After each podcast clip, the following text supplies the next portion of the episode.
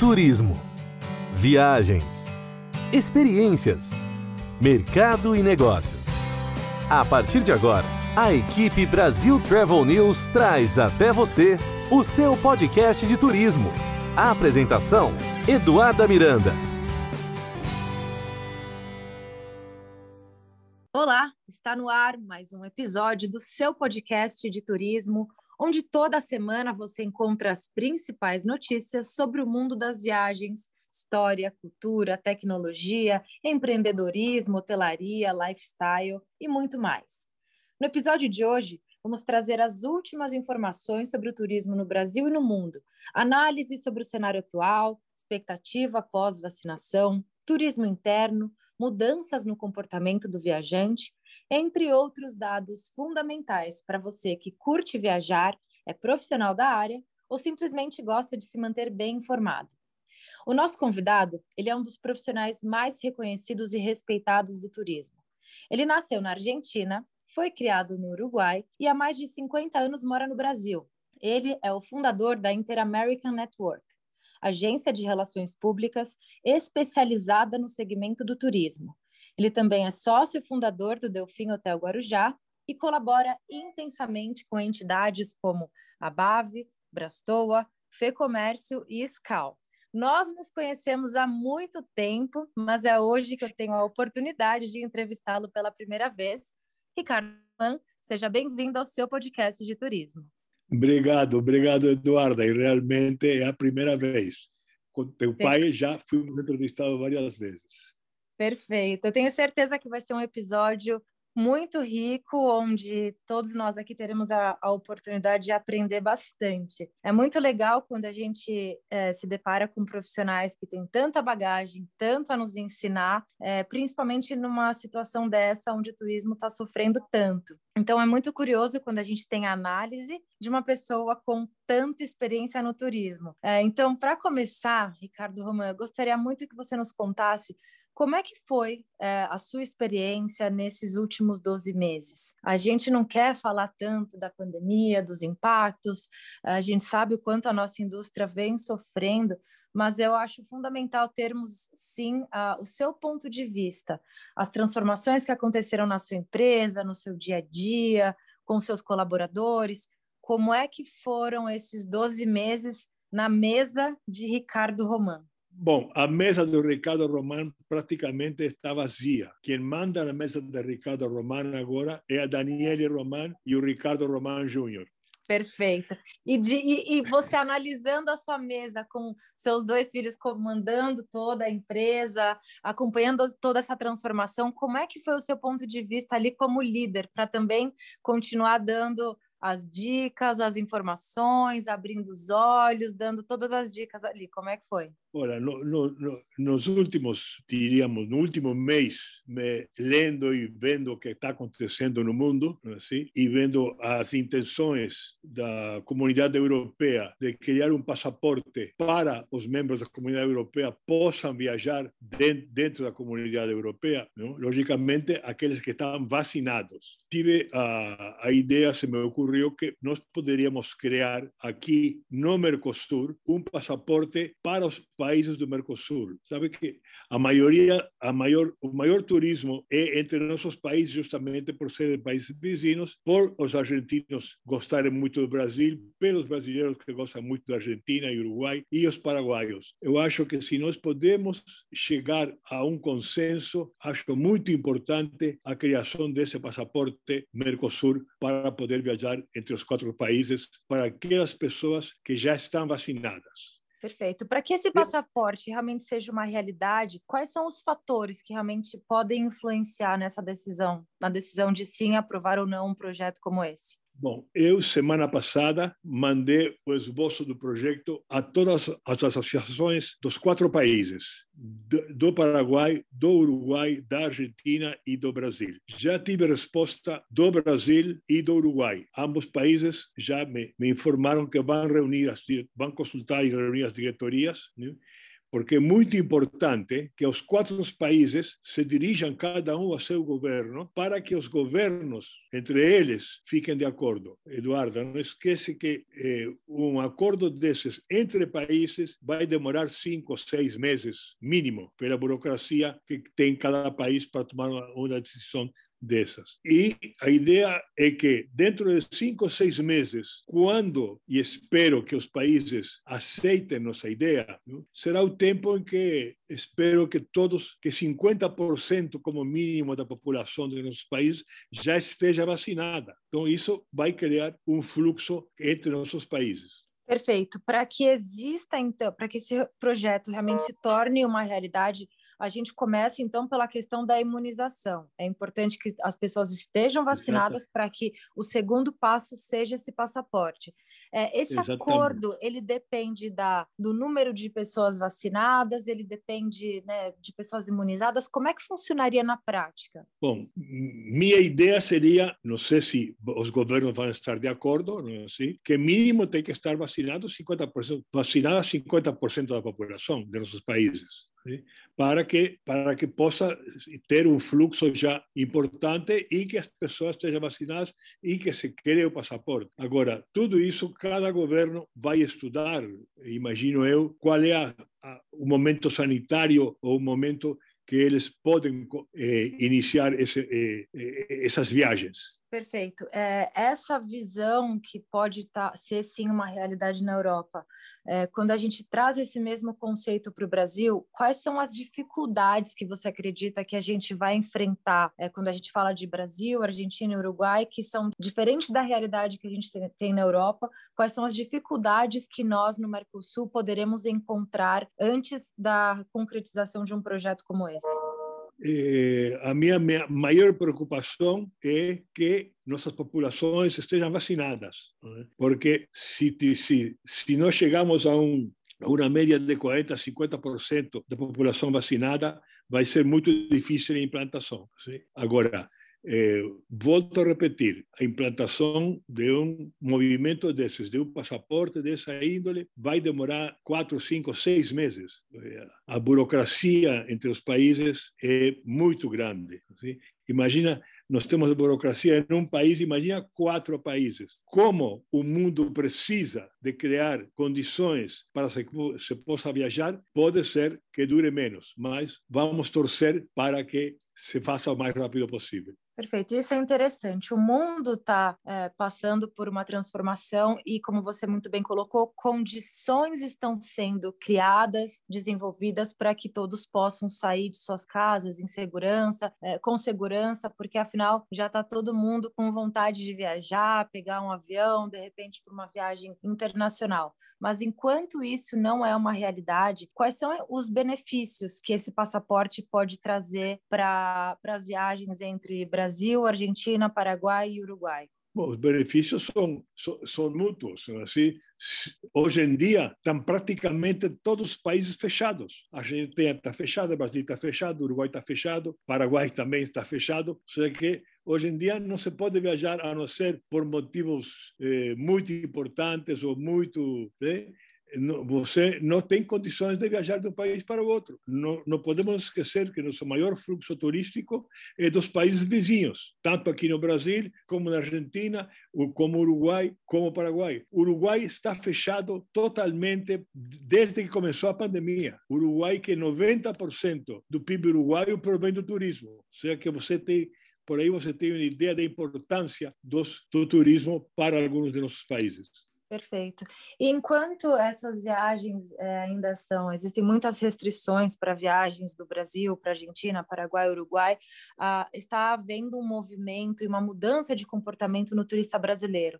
As pessoas estão explorando é, mais, por exemplo, o interior de São Paulo, praias, lugares que não são tão movimentados. A gente vê é, um boom no turismo na região de Atins, são, em, no Maranhão, então, a gente acompanha essa mudança no comportamento.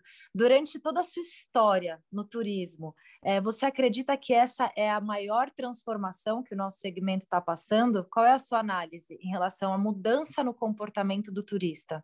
Eu, eu tenho 86 anos, 60 de turismo, nunca, nunca vi uma tragédia tão grande na, na indústria do turismo. Passamos por, aqui no Brasil, passamos por diversos problemas, você não deve lembrar, mas teu pai lembra, depósito compulsório de 10 mil reais, e enfim, declaração de imposto de renda, mas tudo, tudo aquilo era nada perto do que está acontecendo agora, nada.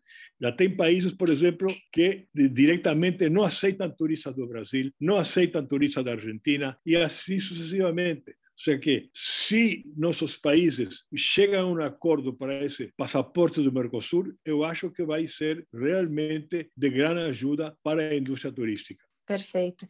É muito curioso quando a gente né, escuta esses outros, essas outras crises que marcaram a história do turismo e quando a gente escuta depoimento de profissionais com tantos anos aí no mercado, meu pai, o senhor, enfim, tantos outros profissionais, é, eu sempre noto que o discurso ele é um discurso diferente e de maior esperança. Como você muito bem colocou, é claro, é uma crise sem precedentes, é, jamais esperada e sem dúvida que mais impactou o nosso setor. No entanto, vocês é, passaram por outras crises que também deixou todo o segmento bastante abalado. Então, a, a comparação que eu faço é profissionais da minha geração, eu acho que nós estávamos um pouco mais assustados, né, com medo, cadê essa luz no fim do túnel? O que é que vai acontecer com o nosso setor? E quando a gente encontra profissionais como o senhor, meu pai, que tem uma outra visão e que passaram por outras experiências, é, eu acredito que vocês estão mais preparados para essa crise. O senhor concorda? Ninguém, nem teu pai, nem eu, nem outros veteranos do turismo, ninguém, nem os jovens, nem os velhos, ninguém está preparado para o que está acontecendo no mundo neste momento. E qual que é a dica que o senhor deixa para os profissionais que de repente começaram suas carreiras no, no, turismo agora, profissionais que têm 10, 15 anos de atuação? Qual é a mensagem, qual é o recado que o senhor deixa para essas pessoas que obviamente ainda estão com toda essa preocupação em mente, assim, criando projetos de olho nessas novidades, passaporte da vacinação, é, no dia a dia estão ali transformando seu time, a forma de trabalhar, trabalhando de casa. Que mensagem o senhor deixaria para essas pessoas? A mensagem que eu deixo é que eles continuem insistindo. O turismo vai recomeçar. Espero que a, mais, a maior brevidade possível. E eu, eu acho que o passaporte Mercosul para os nossos quatro países seria de uma grande ajuda para incrementar em parte o turismo. Perfeito. Continuemos sonhando, continuemos trabalhando. É, qual é, o senhor fala, né, de cinco a seis meses para que esse passaporte realmente possa se tornar uma realidade?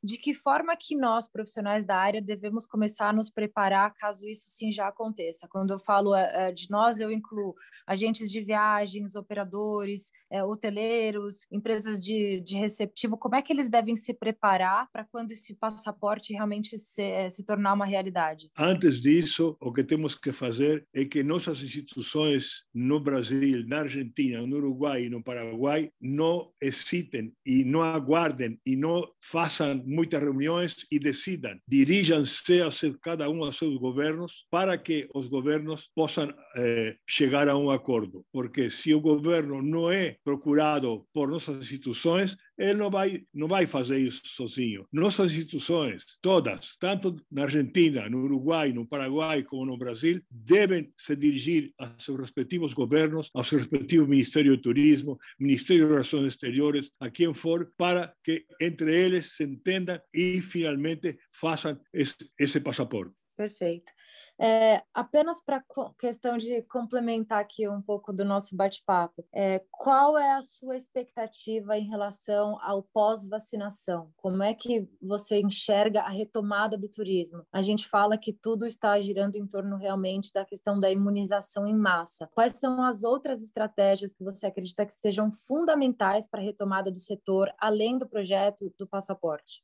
Bom, vai ser muito lenta não, não nos iludamos, a, a volta do turismo, tal como nós conhecíamos faz dois, três anos, vai ser muito, muito lenta. Porém, temos que começar, temos que insistir, quem trabalha no turismo, ele não vai trabalhar em outro lugar. O turismo, o turismo é um vício. Eu não sei a que comparar, mas as pessoas que viajam, que trabalham no turismo, dificilmente vão mudar de profissão. Poderão diminuir, poderão ser menores, poderá ficar ele sozinho, porém, muito difícil que aquelas pessoas que trabalham em turismo, os empresários do turismo, é muito difícil que eles passem a outra profissão. E vamos torcer para que tudo, para que todos sejamos vacinados o mais rapidamente possível. Perfeito, isso é, é, algo que a gente realmente escuta. É, e uma frase de um convidado nosso aqui no podcast, ele disse o seguinte: se há vida, há turismo. É, então a gente sabe o quanto o turismo ele é importante economicamente, mas também para o bem-estar do ser humano, quando as pessoas têm a chance de sair de suas casas, de explorar o mundo, conhecer novas culturas, diferentes idiomas e criarem assim novas conexões.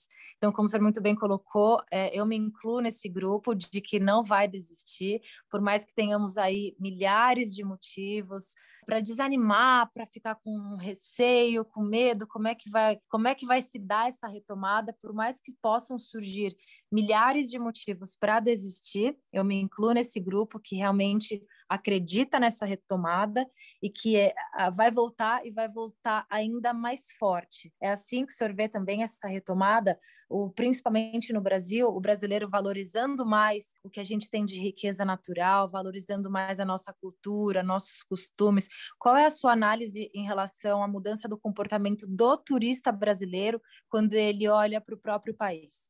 Bom, real, realmente o que você já comentou o turista brasileiro ele começou timidamente a fazer viagens dentro do país.